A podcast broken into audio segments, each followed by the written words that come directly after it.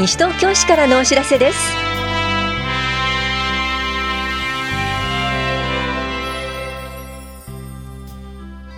今日は国民年金の任意加入。各種体操教室後期などについてお知らせします。インタビュールームお話は西東京市ごみ減量推進課の岩崎邦弘さん。テーマは資源物個別収集ワンポイントです。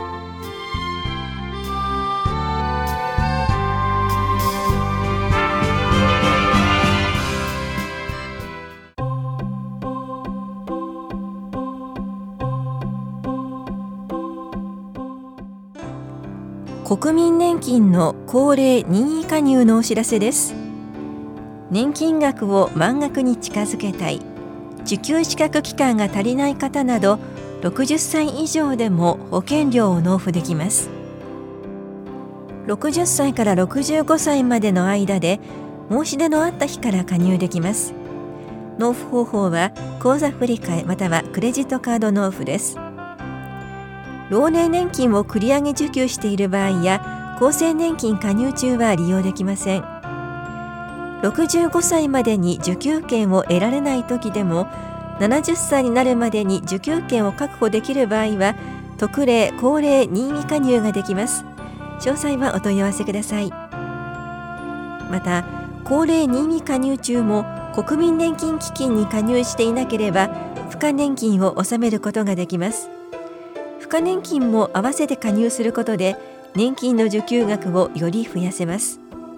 お申し込みは棚視庁舎2階の保険年金課または法屋庁舎1階の市民課窓口です。詳しくは武蔵野年金事務所までお問い合わせください。保険年金課からのお知らせでした。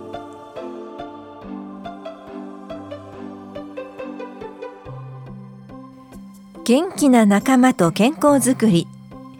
高齢者のための健康体操教室のお知らせです。福祉会館老人福祉センターで健康体操教室を開催します。10月から来年3月までの後期日程についての参加者を募集します。参加できるのは市内在住の60歳以上の方です。教室は住吉老人福祉センターでは火曜日と木曜日の午前。下法屋福祉会館は金曜日の午前と月曜日の午後。新町福祉会館は月曜日の午前と木曜日の午後。藤町福祉会館は火曜日と金曜日の午前。ひばりが丘福祉会館では金曜日の午前と木曜日の午後。健康体操を行います。また田梨総合福祉センター内の老人福祉センターではリフレッシュ体操を火曜日の午後スッキリ体操を木曜日の午前。70歳以上の笑顔体操を月曜日の午前田無太極拳を月曜日の午後に開催します。なお定員は会場によって異なります。教室の開始時間や定員などについて詳しくは9月1日号の広報西東京ご面などをご覧ください。参加ご希望の方は9日までに各会場の窓口へ直接お越しください。電話による受付は行いません。申し込みは1人1教室までで教材費など自己負担の場合があります。申し込み多数の場合は新規の方を優先し抽選を行います。詳しくは西東京市社会福祉協議会までどうぞ。高齢者支援課からのお知らせでした。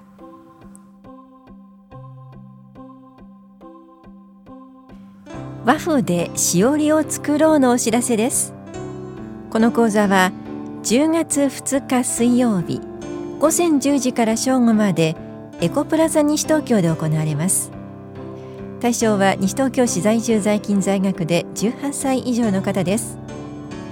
受講の際はハンカチ代の不要になった布をお持ちください。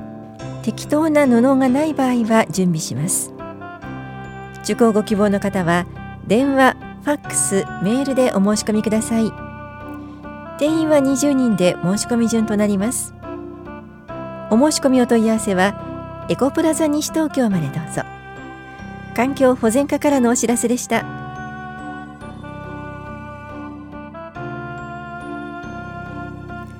認知症サポーター養成講座のお知らせです。認知症サポーターとは認知症を正しく理解し地域で生活している認知症の方や家族を見守り自分でできる範囲で支援する方のことです。認知症とは何かを基本から学びませんか？講座の内容は認知症について認知症サポーター100万人キャラバンについて認知症の方を地域で支えるためにはです。受講できるのは西東京市内在住在勤で認知症サポーター養成講座を受講したことのない方です。参加者にはサポーターの証であるオレンジリングを差し上げます。この講座は9月14日土曜日午後2時から3時半まで下法や福祉会館で行われます。受講ご希望の方は9日までに電話かメールでお申し込みください。なお定員は30人で申し込み順となります。なお5人以上集まれば市内どこでも出張講座をします。お申し込みお問い合わせは法や庁舎高齢者支援課までどうぞ。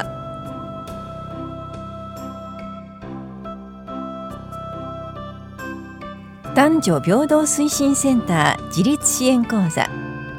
Do it ここから始まる私のトリセツ2019のお知らせです。アロマセラピーで心と体。私を整えるトリートメントオイルを作ろうは10月1日火曜日。知って得する法的知識夫婦にまつわる法律の話は10月8日火曜日。私の力発見セルフディフェンスは10月15日火曜日。モラハラ発達障害夫婦や身近な人との関係で息苦しくないですかは10月28日月曜日。フェイスエクササイズで気持ちをアップは11月5日火曜日。いずれも午前10時から正午まで住吉会館ルピナスで行われます。受講できるのは女性で講座によって定員は異なりますがいずれも申し込み順となります。保育もあります。受講ご希望の方は電話かメールに希望講座と保育の有無などを明記の上お申し込みくださいお申し込みお問い合わせは男女平等推進センター自立支援講座係までどうぞ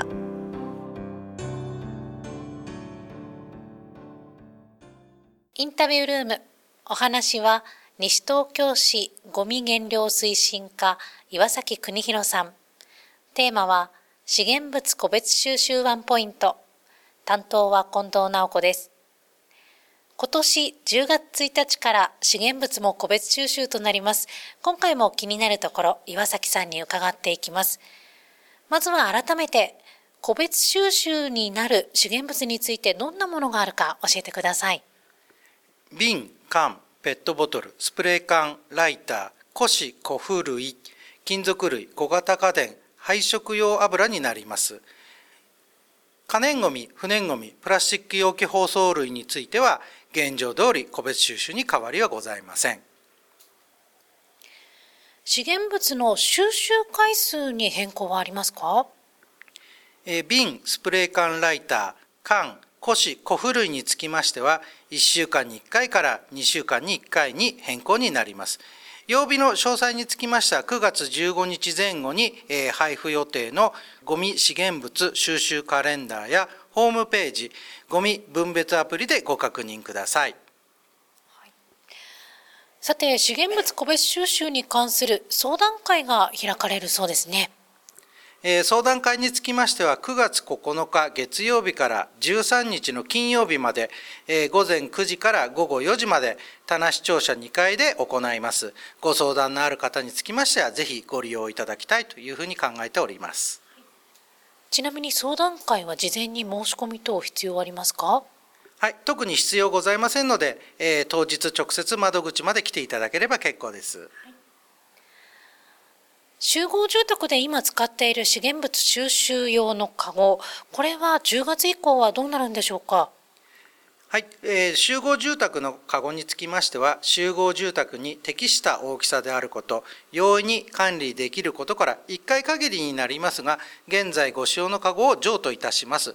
えー、申請書につきましては、ホームページでダウンロードできるほか、ゴミ減量推進課の、え、窓口にも置いてございますので、管理会社、え、所有者の皆様、申請していただくようにお願いいたします。現在、私有地内に集積所があるというお宅もあるかと思います。これは10月以降も使えるんでしょうか？こちらも一定程度条件を満たして、えいただければ申請により継続して使用していただくことができます。え集積所の所有者の皆さんとご相談の上申請をお願いいたします。申請書につきましてはこちらも、えホームページでダウンロードできるほか、えゴミ減量推進課の窓口においでございますので、えご利用いただきたいというふうに考えております。はいそれでは岩崎さん、最後にラジオをお聞きの市民の皆さんへ一言お願いいたします。いよいよ、えー、10月1日から、えー、資源物も個別収集が開始になります。今後も様々な周知活動を行ってまいりますので、えー、ご協力の方よろしくお願いいたします。ありがとうございます。インタビュールーム。テーマは、資源物個別収集ワンポイント。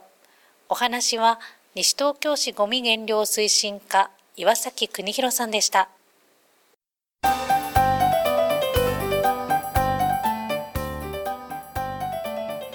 フレイルチェックを受けてみませんか？年齢を重ねて心身の活力筋力認知能力社会とのつながりなどが低下した状態をフレイルと言います。フレイルの兆候を早期に発見して日常生活を見直せば健康な状態に戻ることができると言われています。フレイルチェックではご自身のフレイルの兆候を機器による手足の筋肉量握力などの測定や質問票で楽しく確認することができます。チェックは定期的に受け体や心の状態の変化を知ることが大切です。西原総合教育施設では10月10日と来年4月田無公民館では11月15日と来年5月八木沢公民館では12月20日と来年6月防災センターでは来年1月10日と7月いずれも午後2時から4時半まで行います。各会場とも両日参加が必須です。対象はおおむね65歳以上でフレイルチェックを受けたことのない方です。参加ご希望の方は大谷保健福祉総合センター高齢者支援課まで電話でお申し込みください。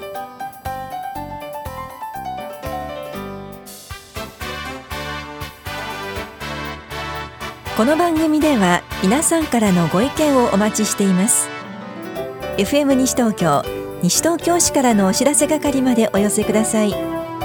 またお知らせについての詳しい内容は広報西東京や西東京市ウェブをご覧いただくか西東京市役所までお問い合わせください電話番号は042-464-1311 042-464-1311番です以上西東京市からのお知らせ亀井さゆりでした。